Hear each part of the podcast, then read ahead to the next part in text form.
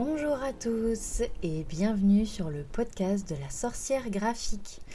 Ça fait deux mois quasiment que je n'ai pas enregistré de podcast. Ça m'avait beaucoup manqué. Je suis très très très contente de vous retrouver. J'ai manqué de temps, j'avais des journées extrêmement chargées et, euh, donc j'ai pris quelques, un petit peu de vacances. J'ai choisi de me mettre en priorité et de voilà de prioriser énormément les différents contrats, les différents euh, projets sur lesquels il m'a été donné de travailler.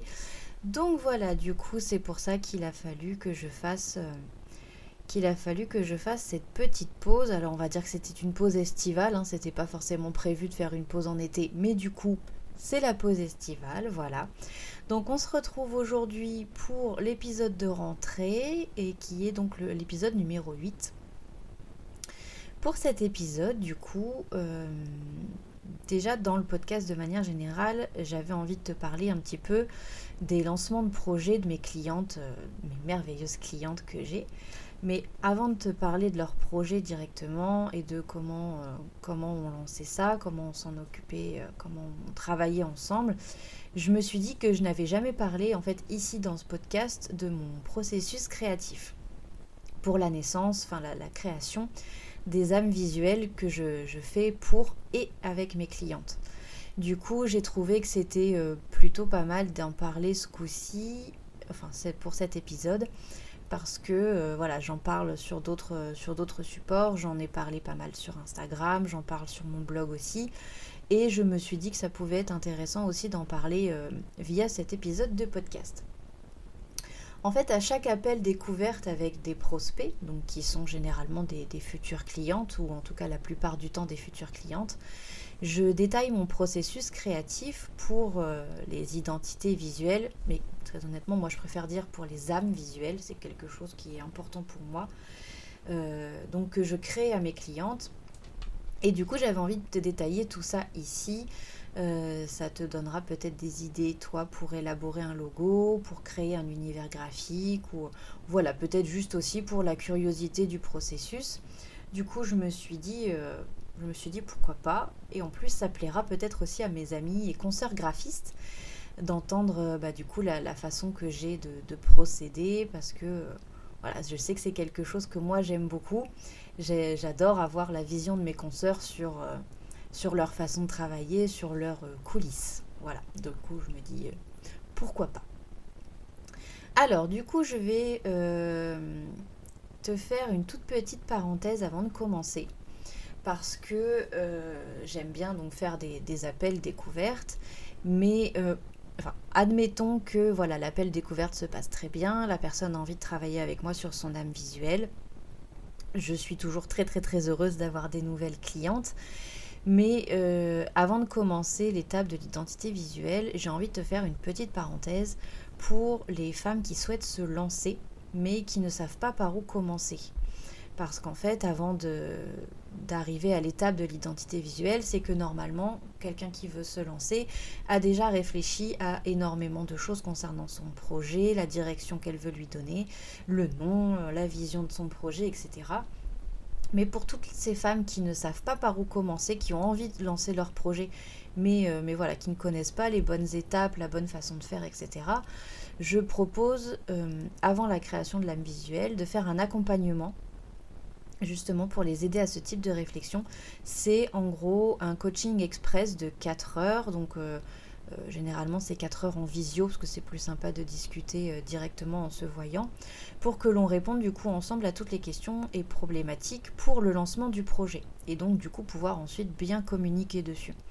Donc, pour cet accompagnement-là, il y aura 5 modules, donc 5 thèmes qu'on va aborder en fin de compte pour aider. Euh, pour aider à l'élaboration du projet avant l'identité visuelle. Donc on va aborder la grande vision, la cible, donc euh, le persona, la clientèle idéale, ton offre, les bons outils pour ta communication et en dernier lieu ton organisation quotidienne pour, euh, voilà, pour réussir à t'en sortir euh, avec le lancement de ton entreprise. Parce que voilà c'est un monde inconnu hein, tant qu'on s'y met pas le nez dedans en fin de compte c'est un monde un petit peu inconnu et il y a énormément de choses qu'on doit apprendre sur le tas. Voilà.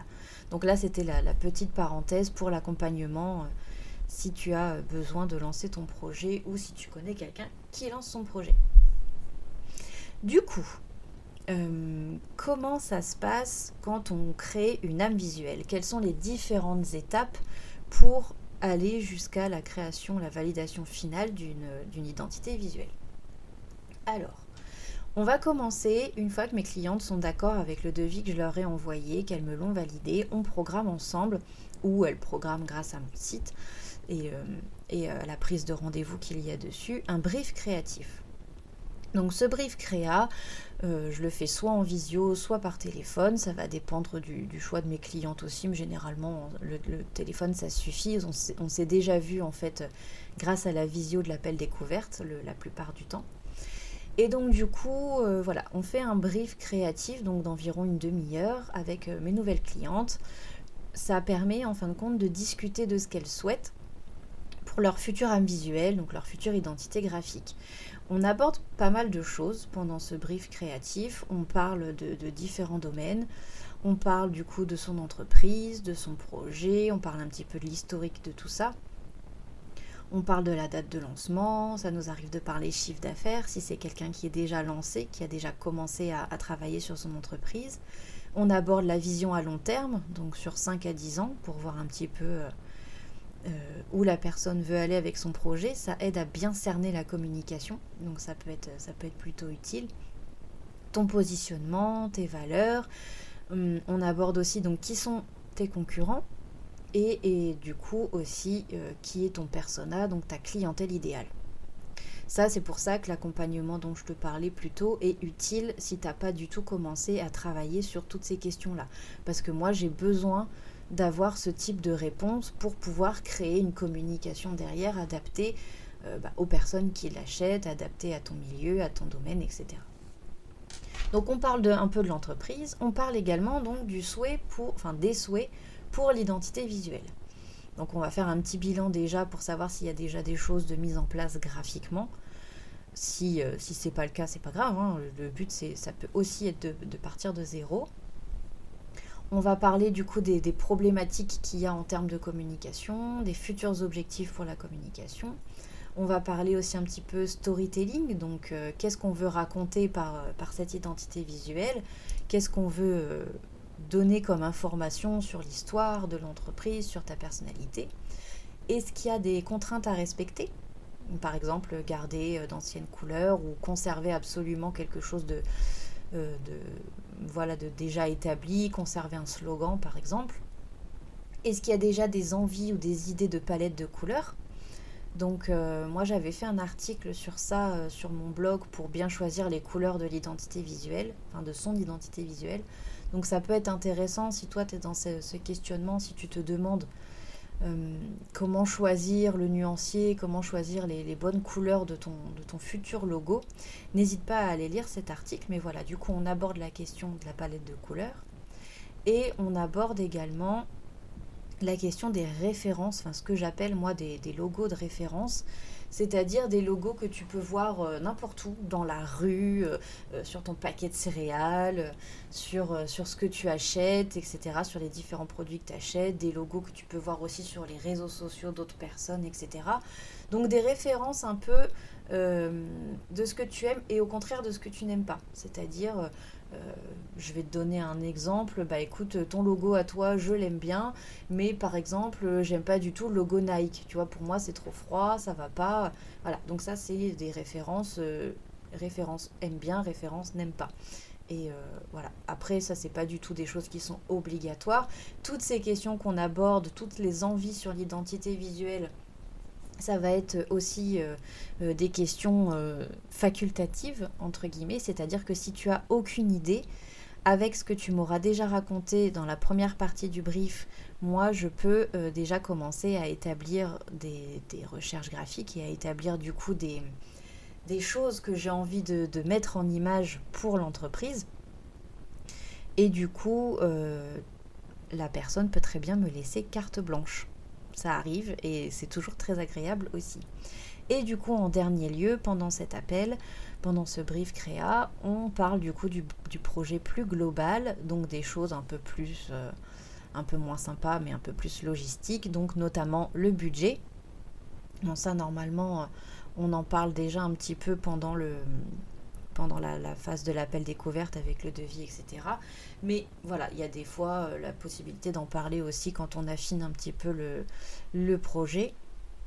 On parle aussi du planning, des deadlines. Donc, euh, est-ce qu'il y a un impératif, un événement, un salon, euh, le lancement du site à faire absolument à tel moment? Enfin voilà, est-ce qu'il y a des, deadlines impératives ou un planning euh, assez carré à respecter?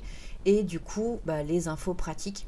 Donc, je vais dire n'importe quoi, mais les infos pratiques, ça va être en plus des infos contact de ma cliente, ça peut être les infos de contact, par exemple, d'une tierce personne, d'une tierce personne, pardon, qui serait nécessaire au projet. Donc euh, un associé, une associée, euh, euh, une autre personne qui avait déjà commencé à travailler sur l'aspect graphique, une community manager peut-être aussi qui va, qui va travailler en corrélation avec nous. Enfin voilà, du coup, les infos pratiques qui sont judicieuses à fournir. Du coup, une fois qu'on a fait cette première grosse étape du brief créatif, donc du coup, j'en ai parlé longtemps, mais en fin de compte, c'est qu'une demi-heure d'appel, ça va assez vite, généralement. Une fois que c'est fait, moi, je vais entamer la phase de recherche graphique. Donc en fait, la, phase de recherche graphique, bah, comme, euh, le, nom de cette étape euh, est assez évident, mais en gros, c'est des recherches pour savoir quels sont les bons codes graphiques, entre guillemets, pour cette création donc le but là ici, c'est d'étudier le domaine de la cliente pour savoir ce qui se fait, ce qui ne se fait pas dans ce domaine, ce qui existe déjà aussi, pour savoir ensuite euh, bah, comment permettre à ma cliente de se démarquer graphiquement par la créa que je vais lui faire. Euh, je regarde aussi quel type de police d'écriture peut coller à sa demande, quelles sont les palettes de couleurs optimales pour cette future identité visuelle, etc. En gros, c'est vraiment la base recherche. Et du coup, une fois que j'ai fait ces recherches, parce qu'elles me sont vraiment très utiles, on passe à la troisième étape de la création, qui est le mood board. Donc le mood board, alors désolé pour euh, cette prononciation absolument merveilleuse en anglais, mais bon, voilà, mood board. Donc en fait, c'est une planche d'inspiration qui sert à poser les bases graphiques, donc des recherches que je viens de faire juste avant, et donc les, bases de la future identité visuelle que je suis en train de créer ça permet en fin de compte de, poser sur papier ce que je vais envoyer à la cliente pour ses recherches graphiques. En gros, avec cette étape, je propose à ma cliente plusieurs images d'inspiration, plusieurs palettes de couleurs, des nuanciers, euh, plusieurs typographies, des styles graphiques aussi assez variés, via d'autres logos de référence euh, comme on en parlait tout à l'heure par exemple. Et en fait, le but de cette étape, c'est de permettre à ma cliente de cibler ce qu'elle aime, ce qu'elle n'aime pas, euh, ce qui va l'attirer tout de suite visuellement, ce qui va l'appeler. Au contraire, ce qui ne l'appelle pas, hein, ça, peut, ça peut aussi. Et c'est souvent ce vers quoi son intuition va l'attirer tout de suite, qui sera euh, la base de sa, de sa future âme visuelle. Bon, ça après, c'est une petite parenthèse, mais, euh, généralement, ce que, la, cliente va remarquer tout de suite, c'est ce qui va vraiment être le, plus utilisé, le plus en accord avec ce qu'elle validera au final. Une fois que j'ai eu le retour du coup de la cliente, euh, une fois qu'elle m'a donné euh, ses retours, pression du coup sur le mood board, je passe à la phase que euh, bah, j'estime primordiale, c'est la phase des croquis. Donc les croquis préparatoires, c'est une phase qui est indispensable selon moi parce que ça me permet de dessiner mes réflexions, mes idées sur le futur logo de ma cliente. Je dessine souvent en fait pendant bah, plusieurs heures en laissant ma créativité un peu, un peu divaguer, etc. Parce que ça me permet d'avoir des pistes intéressantes qui, euh, qui en ressortent souvent. Voilà. Et euh, bon, après, ça arrive aussi que je bloque. Parfois, voilà, c'est. Je, me pose avec mon petit carnet, mon petit stylo pour dessiner, enfin mon petit crayon pour dessiner, et des fois ça, voilà, ça, ça vient pas. Donc ça implique pour moi de faire généralement à ce moment-là euh, autre chose, parce que bah, quand ça vient pas, ça vient pas. Hein. Je, pars du principe qu'il faut pas forcer la créativité. Donc euh, ça m'arrive très très souvent d'ailleurs de faire, euh, enfin de d'avoir des, bonnes idées quand quand je prenais ma douche ou euh, par exemple euh, quand je me prenais euh, bien bien bien la tête sur une créa que je devais faire absolument ce jour-là mais j'y arrivais pas, il suffit que j'aille prendre l'air 5 minutes ou que je fasse une pause sur autre chose ou que je sois en train d'étendre mon linge ou voilà ce genre de, choses vraiment absolument passionnantes, hein, me direz-vous. Mais, mais, voilà, ça m'arrive généralement de trouver the idée, la l'idée la big idée pour le logo que j'étais euh, en train de faire. Voilà, c'est quelque chose qui arrive assez souvent.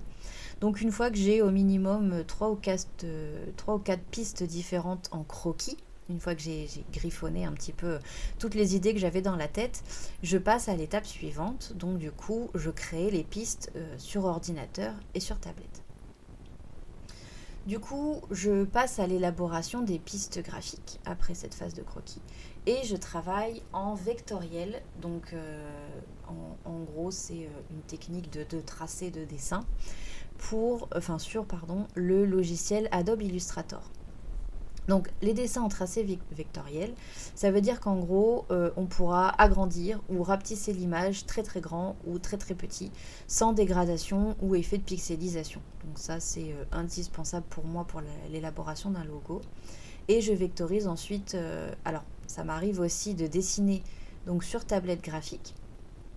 D'ailleurs, j'utilise, pour celles qui me poseront très certainement la question, parce que ça arrive, euh, quand je dessine sur tablette graphique certaines âmes visuelles, j'utilise l'iPad Pro, donc qui est un iPad 11 pouces, et j'utilise l'Apple Pen qui va avec. Voilà, c'est un cadeau euh, euh, que mon amoureux et ma famille m'ont fait pour mon anniversaire l'année dernière, et c'est extrêmement utile, et c'est un bonheur de dessiner, de créer des logos sur cette petite tablette. Voilà.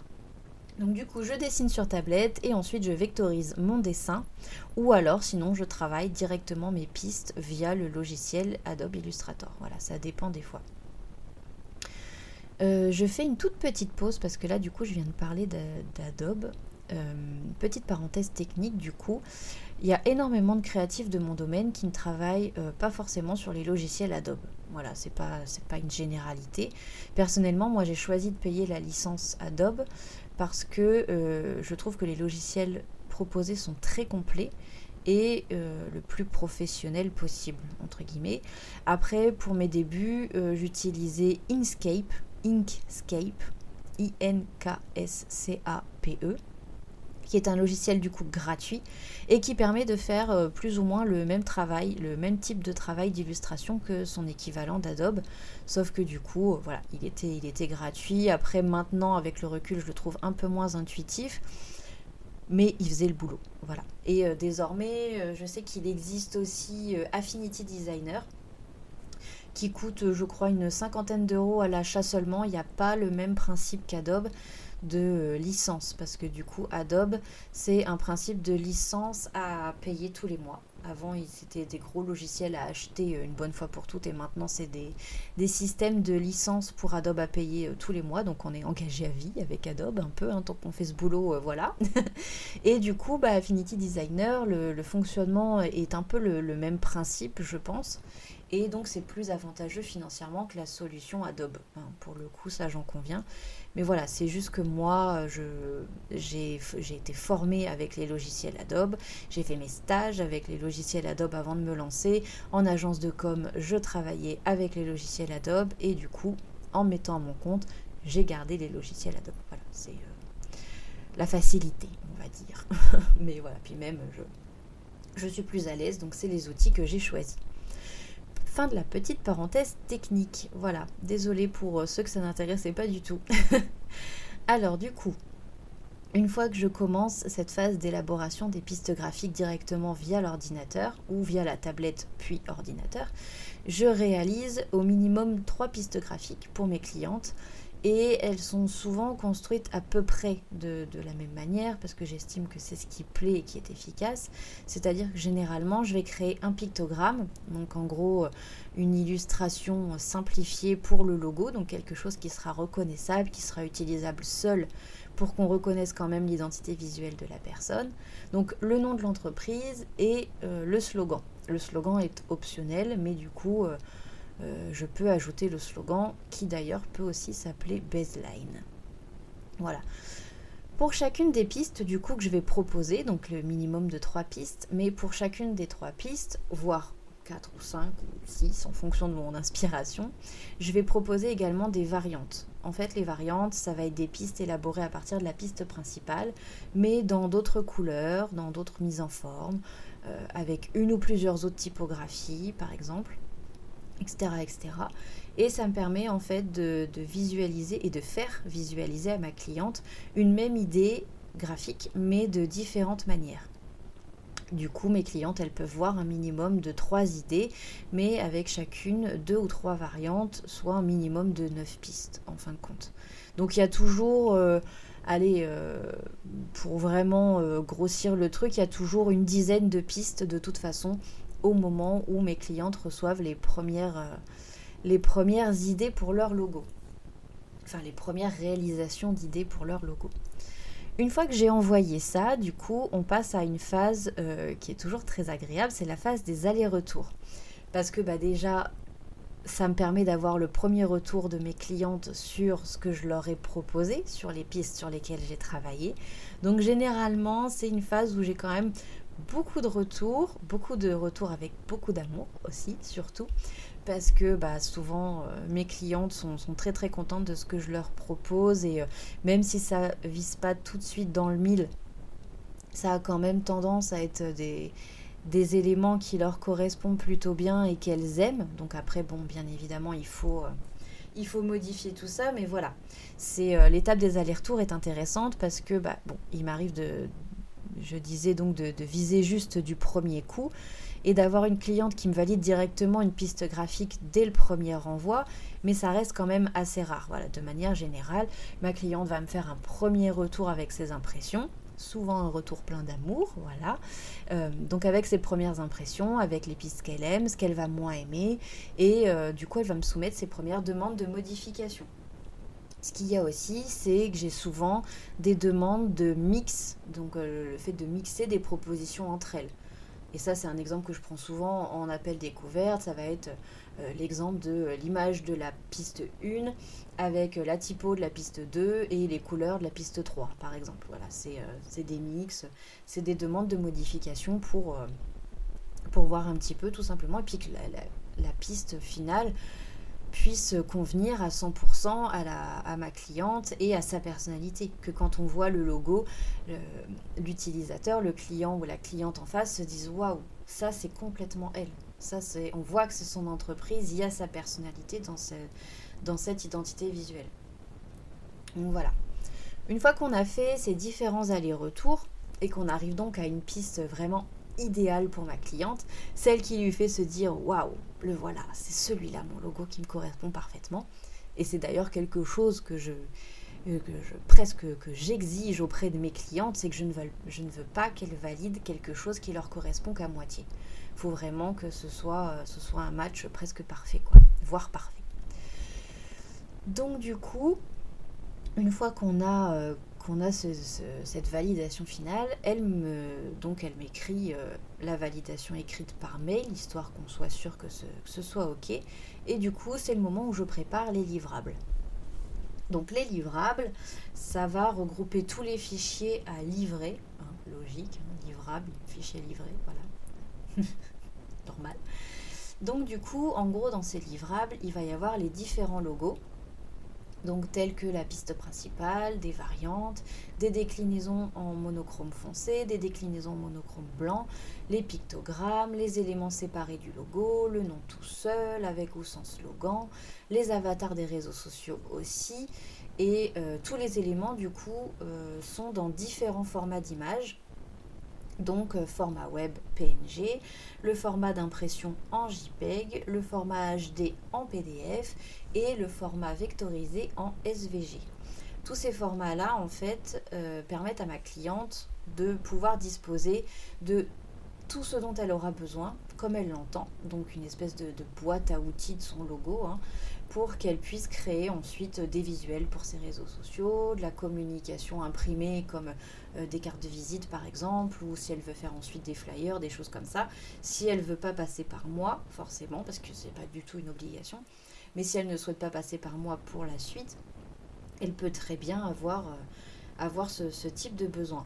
Donc voilà, du coup, je lui envoie les livrables avec tous les éléments de son logo dans tous les formats un peu possibles et inimaginables dont elle pourrait avoir besoin. Une fois que cette partie-là est terminée, moi je travaille euh, depuis peu avec un dernier livrable qui s'appelle le brandboard. Donc en gros, ça va être un résumé de charte graphique. Donc euh, c'est quelque chose que j'envoie à mes clientes surtout si elles n'ont pas commandé de, charte graphique plus complète, parce que dans une charte graphique, ça peut être très très très complet, il peut y avoir vraiment énormément de choses. Mais si du coup la cliente ne souhaite pas de charte graphique plus complète, je lui propose de base, dans, dans le pack d'identité visuelle, un brandboard. Donc en fait, ça permet de regrouper toute son âme visuelle, tout son univers graphique en une seule planche. Donc il va y avoir les logos principaux et ses variantes, la palette de couleurs qui est utilisée pour son identité visuelle, les typographies qui sont utilisées, donc le ou les typographies, sauf si j'ai créé moi-même la typo, hein, parce que ça arrive, les pictogrammes, quelles sont les icônes aussi euh, reliées à l'univers, à l'identité visuelle, les images d'inspiration, etc.. En gros, ma cliente aura toutes les cartes en main pour entamer sa communication sur son projet avec le brandboard et tous les livrables qu'elle aura reçus.